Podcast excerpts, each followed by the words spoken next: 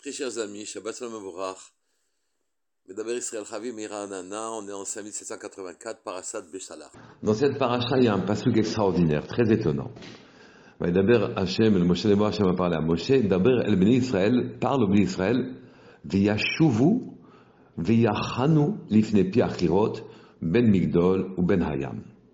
Il a demandé au Bnei Israël de revenir en arrière. V'yachanu est de camper devant l'idole restante des, Égyptiens euh, et euh, entre Migdol et la mer. Et naturellement, on se pose une grande question. Pour quelle raison fallait-il faire marche arrière? On venait de quitter l'Égypte, de sortir de l'esclavage. Quelle raison y avait-il de revenir en arrière? Ça a créé naturellement une immense confusion. Nous savons déjà la suite, c'est-à-dire que les Égyptiens vont croire que les Bnei Israël s'étaient égarés dans le désert, et puisqu'ils croient qu'ils sont égarés dans le désert, ils vont venir essayer de les reprendre sous leur tutelle, ils sortiront avec une grande armée, les Israël vont se retrouver devant la mer, la mer va s'ouvrir pour eux et se révéler un piège mortel pour les Égyptiens. Donc effectivement, stratégiquement, c'était intéressant. Mais cependant, une immense question se pose. Pour quelle raison la détresse, on a, a décidé d'imposer cette détresse au peuple d'Israël. Il peut guider le monde comme il veut, se débarrasser des Égyptiens de la façon dont il souhaite. Pour quelle raison cette détresse? C'est-à-dire que ici, Moshe Rabbeinu devait donner l'ordre de revenir en arrière et donc créer une immense confusion et une immense détresse quand on s'est retrouvé devant la mer puisqu'on a pris du retard euh, vis-à-vis de notre sortie d'Égypte, concernant notre sortie d'Égypte, on a fait croire aux Égyptiens que euh, était, s'était égaré. Les Égyptiens vont nous poursuivre. Et devant la mer qui ne s'ouvrait pas encore, l'Ébné Israël a dit, mais est-ce qu'il manque, manquait de, il manquait de, de en Égypte que tu nous aies mis dans cette situation-là? Et, et, finalement, les Israël ont beaucoup souffert de cette chose-là pour quelle raison Akadosh a demandé à Moshe de les faire revenir en arrière, d'autant que d'habitude, ils étaient guidés par le Hanan, par la nuée, qui elle leur indiquait le chemin, et là, il a dit de ne pas se fier, Hachem a dit de ne pas se fier à la nuée qui les guidait, qui elle n'avait pas bougé, mais de se fier à Moshe Rabbeinu qui demandait de revenir en arrière.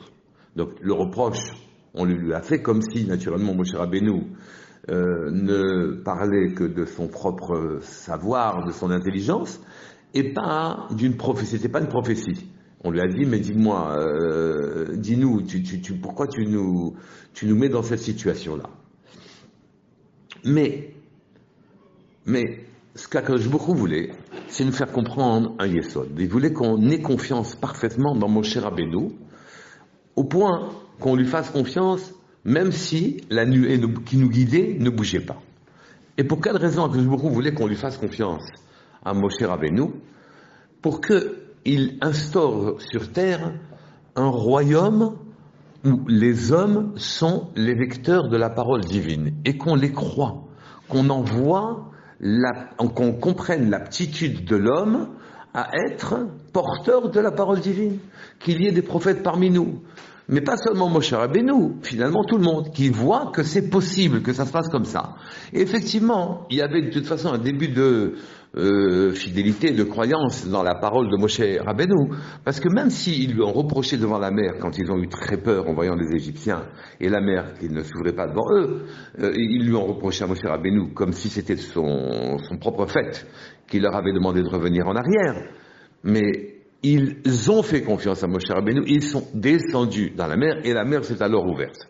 Mais donc on voit qu'ici, beaucoup leur a montré un processus qu'ils ne connaissaient pas auparavant. Une confiance absolue dans un homme de Dieu qui porte la parole divine et, et c'est sanctionné par une victoire, une réussite, où on voit que parce qu'ils ont fait confiance à Moshe, qu'ils sont quand même revenus en arrière, Akadosh va leur ouvrir la mer, donc il va leur les mettre dans un processus qui était absolument euh, inespéré, inenvisageable, incroyable.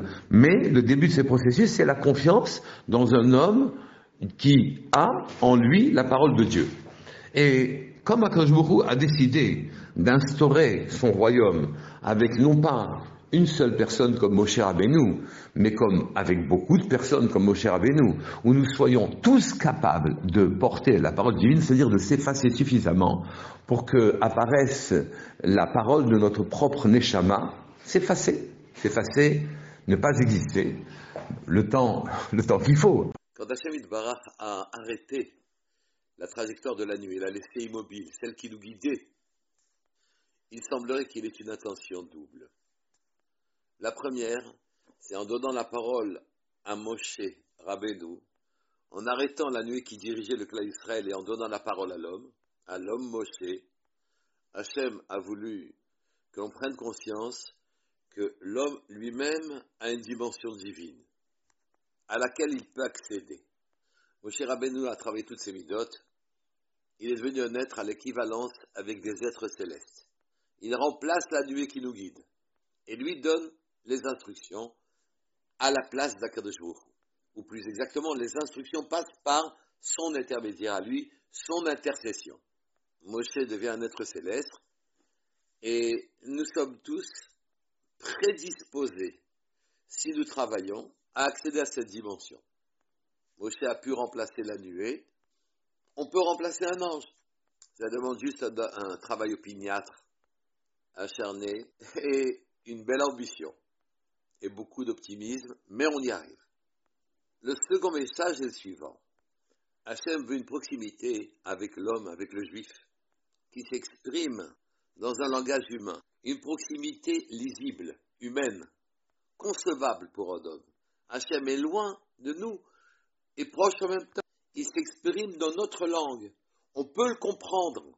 Quand, quand on dit qu'Hachem a sanctifié notre langage, on veut dire que les mots qui apportent la compréhension, qui ouvrent notre horizon, les mots qui nous transportent au-delà même de nos idées, préconçus ou innés comme un patrimoine de départ, ces mots-là deviennent une langue commune avec Hachem, on le comprend. C'est ça que souhaite le Créateur, une proximité profonde avec nous. Et celui qui accepte ces deux dispositions-là va réussir sa vie et verra des choses bien au-delà de ce, que, de ce à quoi la nature normale ou banale l'avait préparé.